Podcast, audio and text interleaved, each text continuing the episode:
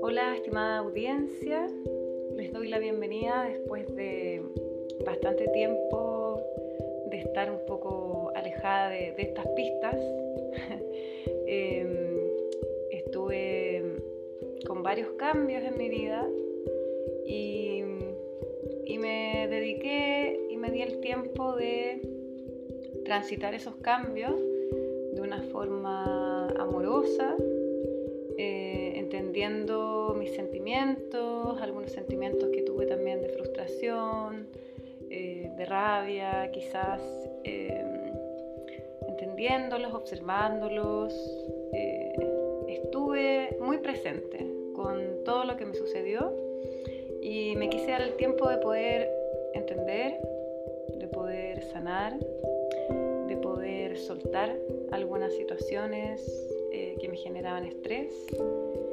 Y ahora me siento preparada para volver, volver con ustedes en una versión también mucho más empoderada, mucho más tranquila, eh, mucho más energizada y, y también con, con, una claridad mayor, con una comprensión mayor acerca de, de ciertas cosas.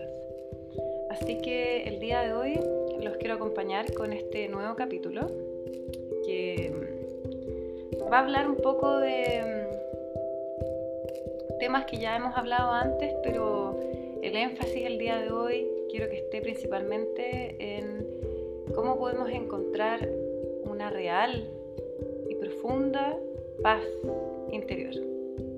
Así que los dejo invitados a este nuevo capítulo de Pacifícate, un podcast para vivir mejor. Bueno, em, les cuento que el último tiempo me he estado leyendo un libro bastante revelador acerca de... Bueno, la autora se llama Byron Katie. Ella es una señora, una mujer de Estados Unidos que se, habla de que tuvo como un despertar eh, un poco radical o espontáneo. Mm, ella estaba pasando por un momento de su vida un poco complejo, eh, estaba sufriendo una depresión muy profunda eh, y estaba sufriendo. Ella estaba en un estado de sufrimiento muy grande, muy grande, muy deprimida, muy con un vacío existencial, sin encontrarle sentido a nada en su vida, ni a su familia, ni a su trabajo. Eh, no entendía, no entendía por qué tenía que despertarse en las mañanas, entonces pasaba muchos días de su vida en pijama, acostada, sin levantarse, hasta que un día tuvo un colapso y terminó hospitalizada en un, en un instituto psiquiátrico. Y pasaron, pasó un tiempo en que hasta que un día ya tuvo una revelación. Eh, una revelación en que algo le hizo clic en su interior y al despertar de alguna forma de esta revelación o al volver de esta revelación, ella como que entendió que finalmente su sufrimiento era absurdo, eh, que no tenía ninguna, ninguna base, ninguna raíz ese sufrimiento provenía eh, solamente y exclusivamente de pensamientos que generaba su mente que le hacían sufrir, pensamientos estresantes, pensamientos que le generaban malestar, malestar y sufrimiento. Y se dio cuenta de que esos pensamientos eran, eran mentiras o eran engaños de su mente. Su mente le hacía creer esos pensamientos como una realidad como una verdad. Eh, hasta que un día se dio cuenta de que no eran una verdad y que ella podía cuestionarlos, ponerlos en duda, incluso invertirlos y encontrar una claridad eh, muy trascendente que la hacía liberarse de este sufrimiento. Entonces ella estuvo un tiempo más acá en este psiquiátrico, un poco como reprogramando toda su vida, porque es como que a ella se le olvidó todo, todo lo que ya, todo lo que había aprendido en su vida anterior a esta revelación, ella como que volvió a ser un, una tabla rasa, por así decirlo, una tabla en blanco, como un bebé, en que tuvo que prácticamente reaprender a hablar, a comunicarse, entender los conceptos, los códigos, los diálogos, eh, la forma que vivimos. Para ella, si bien la vida anterior no tenía sentido, esta nueva vida era algo que, que ella necesitaba como volver a comprender. Em, y lo que ella cuenta en el libro es que em, de alguna forma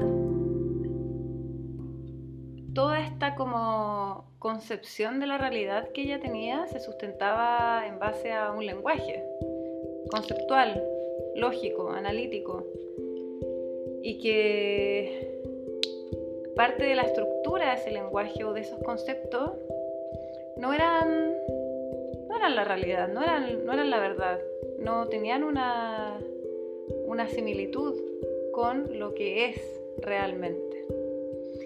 Entonces, em, para ella, por ejemplo, los estas como pronombres posesivos no tenían sentido. No tenía sentido el concepto de mío, de tuyo. Entonces ella salía de su casa y entraba a la casa de un vecino, por ejemplo.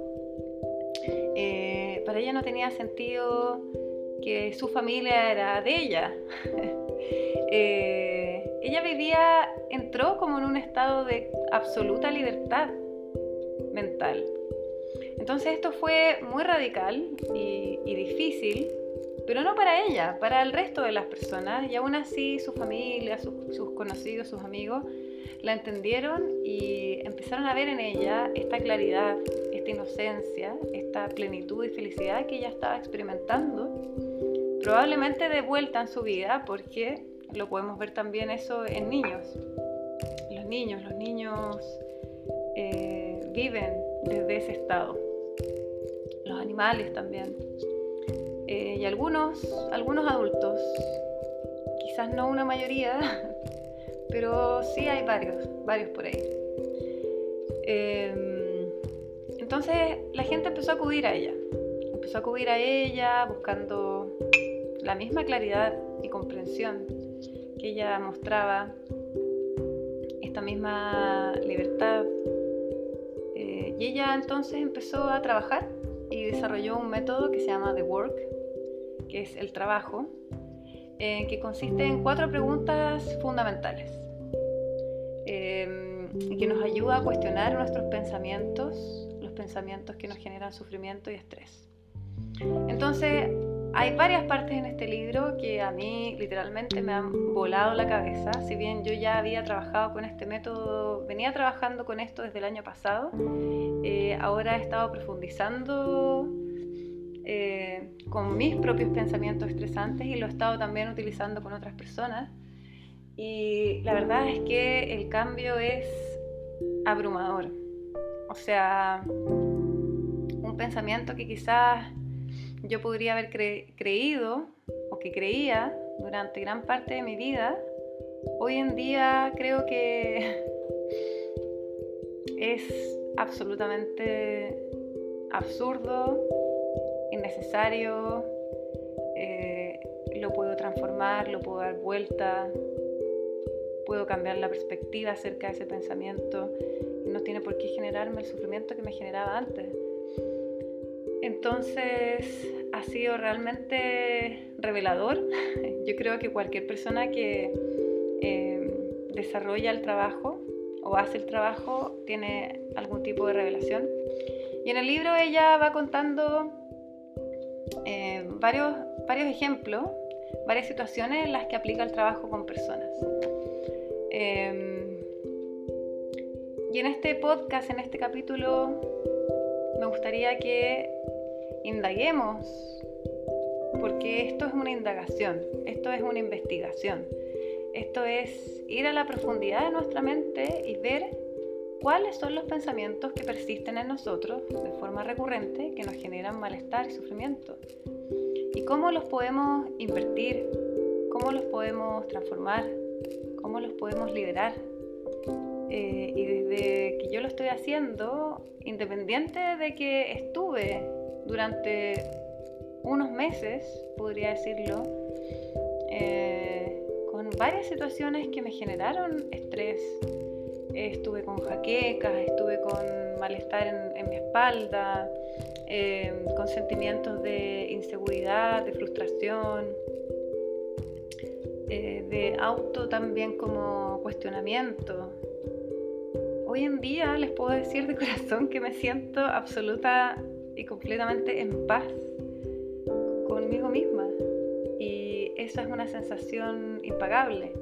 Y me encantaría poder compartir esto que estoy sintiendo yo en estos momentos de mi vida y que permanezca durante gran parte de mi vida y poder compartirlo con otras personas, con otras personas que han hecho el trabajo, con otras personas que, que están cuestionando sus pensamientos. Em, bueno, entonces los voy a invitar a que hagamos una práctica eh, en que vamos a aplicar el trabajo o the work del que nos habla Byron Katie, pero antes les quiero leer algunas, algunos párrafos de este libro.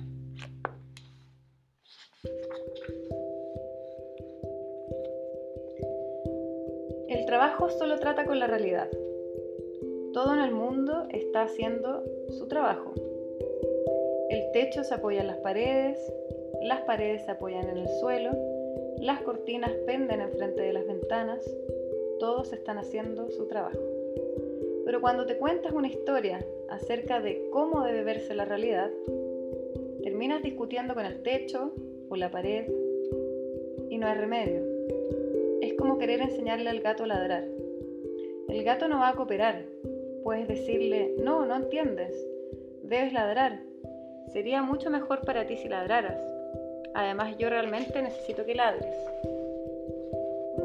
De hecho, voy a dedicar el resto de mi vida a enseñarte a ladrar. Y muchos años después, después de todos tus sacrificios y tu devoción, el gato te mira y dice. Tratar de cambiar a otras personas te deja en un estado mental sin esperanza, porque simplemente no puedes hacerlo. Eso es lo que amo de la realidad, es lo que es. No se va a acomodar a tus deseos. No importa cómo le apliques tu voluntad o tu esfuerzo, o si la tratas de engañar o aplicarle el poder del pensamiento positivo para cambiarla. Como digo con frecuencia, si discutes con la realidad, pierdes, pero solo el 100% de las veces. Personas cambian o no lo hacen. No es asunto tuyo. Tu asunto es comprender tu propia mente. Cuando comprendes tu mente, sientes gratitud cuando cambian y gratitud cuando no lo hacen. Puedes discutir todo lo que quieras con la realidad o puedes dejar de discutir el suficiente tiempo para entenderla y ser libre llegas a saber lo que es verdad para ti mismo y ahí es donde se encuentra tu libertad. No tiene nada que ver con nadie más en tu vida. Las personas simplemente seguirán sacándote de tus casillas hasta que comprendas. ¿No es eso maravilloso?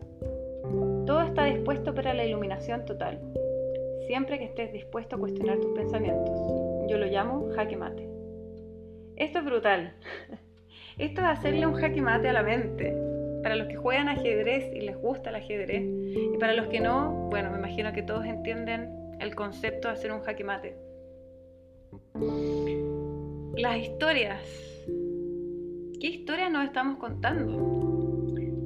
Las historias de nuestra mente nos pueden generar o una profunda paz, aceptación, felicidad y plenitud, o nos pueden generar muchísimo e innecesario sufrimiento tenemos que entender de que la realidad es como es y que no vamos a cambiarla, que hay cosas que no podemos cambiar, que personas que no podemos cambiar, que a las personas no las vamos a cambiar. Lo que está sucediendo hoy en día con tantos cambios sociales, con la pandemia, no lo vamos a cambiar.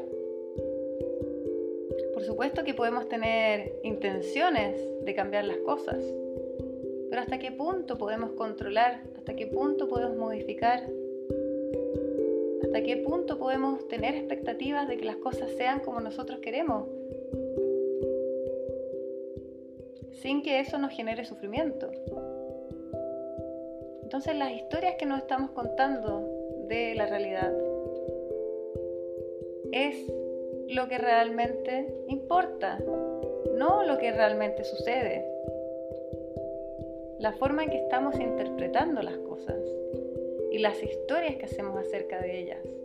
La historia que hago acerca de mi relación de pareja, la historia que hago acerca de mi trabajo, de mi jefe, de mis compañeros de trabajo, la historia que hago acerca de mi cuerpo, de mi salud, de mi personalidad, de mi historia personal, la historia acerca de mis padres, de mi familia. Las cosas son como son. Mi madre y mi padre son como son. Solo les tengo una profunda gratitud. Lo mismo con mis exparejas, ex, ex amigos, ex compañeros de trabajo. Profunda gratitud. Si alguna vez pretendí cambiar a alguien, estaba muy equivocada. Y los que estamos o los que estén luchando con algún aspecto de la realidad, hay que soltar. Soltar el control. No hay que luchar. No hay que estar en guerra. Hay que estar hay que hacer la paz con nuestras circunstancias, sean como sean. Eso no quiere decir que no podamos modificarlas, mejorarlas sí aceptar qué es lo que nos toca. Yo por muchos años estuve en una profunda lucha y muy sufriente por lo demás acerca de una enfermedad o una condición física que yo tengo. Y lo único que quería era extirparla, erradicarla, sacarla de mi ser. No la entendía, no me gustaba. Quería cambiar eso. Quería controlar, quería estar yo en control. No quiero estar enferma. El momento en que acepté mi realidad de buena manera y dije, bueno, esto es lo que me toca, tengo que vivir con esto y voy a tratar de hacerlo lo mejor posible, mi enfermedad remitió. Y hoy en día prácticamente no tengo ningún tipo de síntoma. En el momento que entendemos cosas son lo que son y no lo que queremos que sean, podemos encontrar la libertad y la paz que tanto andamos buscando. Y eso lo dice Byron Katie y Buda, no lo digo yo. Yo solo soy una transmisora, un canal de estas enseñanzas. Entonces, los voy a invitar a que busquen una postura cómoda Estoy un poquito congestionada, no es coronavirus, me fui a la playa el fin de semana y estoy con un poco de romadizo, pero nada grave. Entonces los voy a invitar a buscar una postura cómoda. Ustedes ya saben si es su primera vez, no se preocupen, no necesitan nada especial, solo un lugar tranquilo, sin mucho ruido. Y lo ideal es que tu espalda esté derecha. Si quieres acostarte en la cama no hay ningún problema.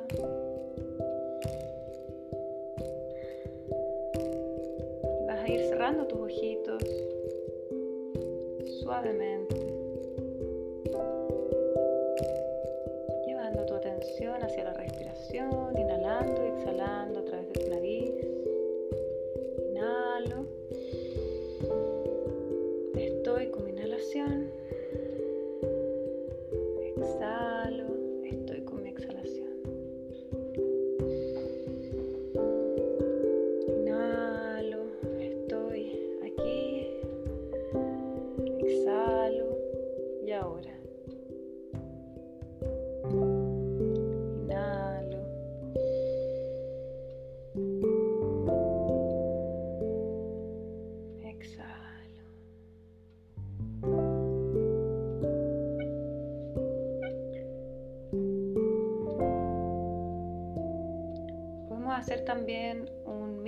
escáner de cómo está nuestro cuerpo, las sensaciones físicas de nuestro cuerpo, nuestra cabeza, nuestros hombros, nuestras espalda, nuestro abdomen, cómo nos sentimos físicamente, cómo está nuestra energía, nuestro ánimo, nuestras emociones.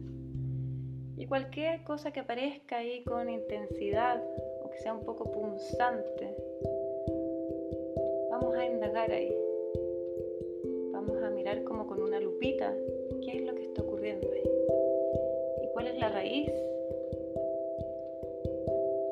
que nos conecta con este malestar.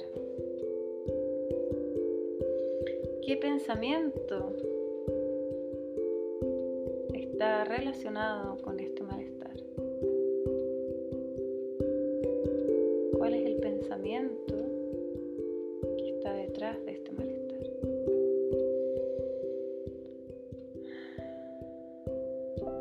Que mantente siempre sostenido a tu respiración, anclado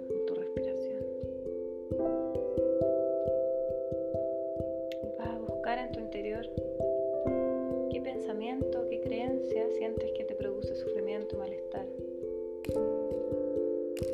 Puede ser un pensamiento tan simple como soy gordo, soy feo, fea.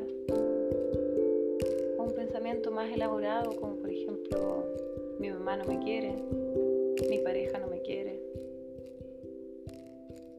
no soy suficiente, no soy capaz.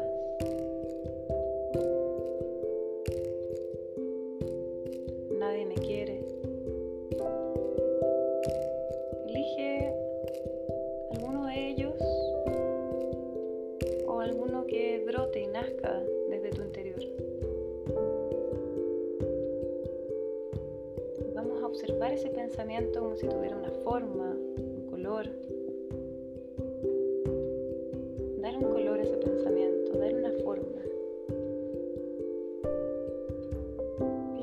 se manifiesta frente a ti.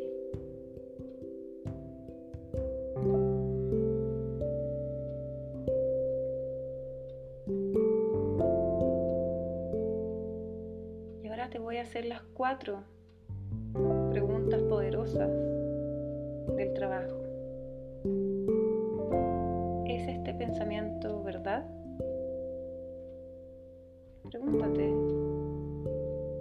verdad o no. Quizás es verdad para ti, pero no es verdad para otro.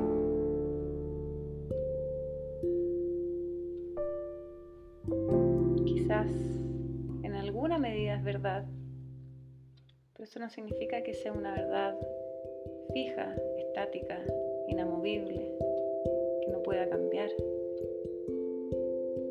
Quizás es verdad en este momento, quizás mañana no lo sea. Entonces fíjate si es realmente una verdad con mayúsculas, con letra grande.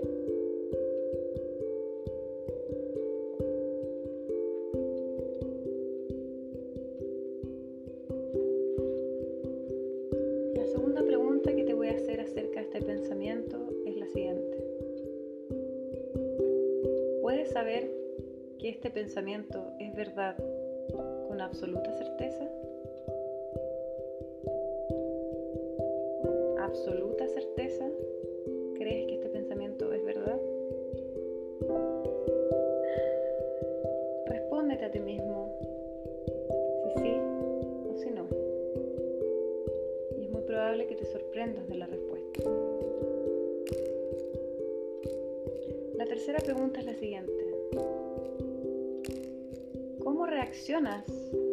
Y qué sucede cuando crees ese pensamiento.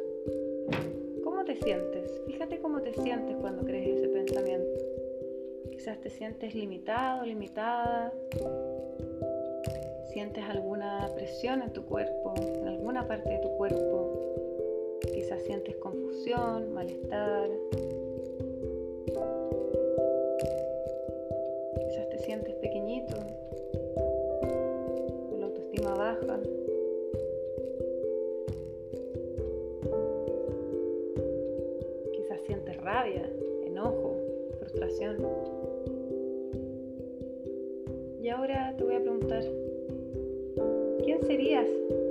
Pensamiento?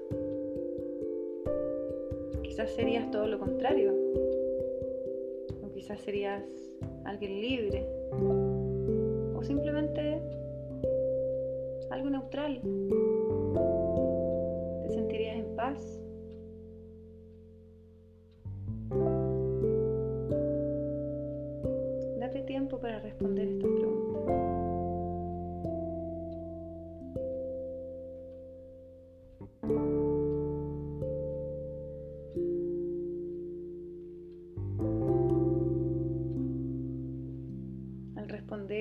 Sinceridad y con honestidad a estas preguntas, se pueden reflejar verdades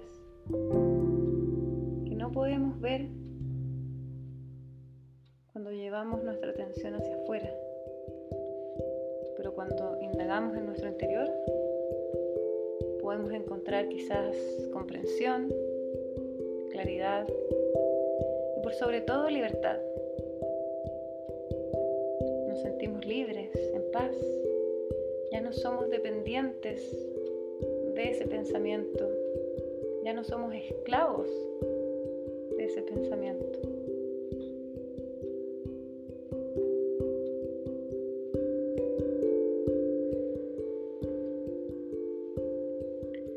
Con esta sensación de libertad, de claridad,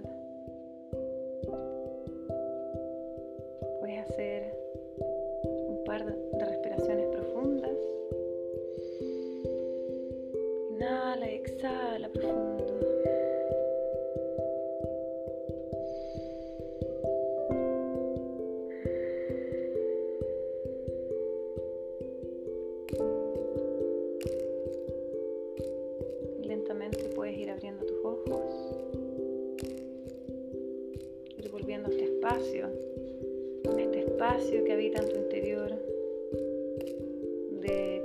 de relajo, de plenitud.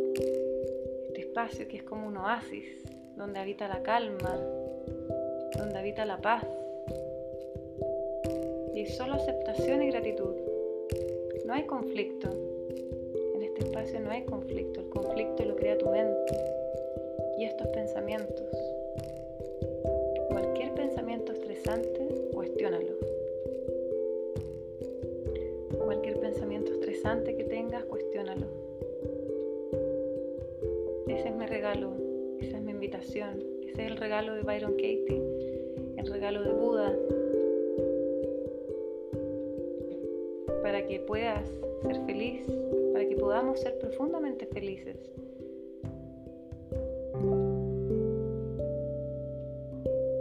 Vivir en la calma, en la paz y en la plenitud. Te dejo un gran abrazo. Espero que este podcast te haya gustado, este capítulo te haya gustado, te haya ayudado. Y ya nos veremos en un próximo capítulo de Pacifícate. Recuerda que me puedes buscar en mis redes sociales como arroba-satimind-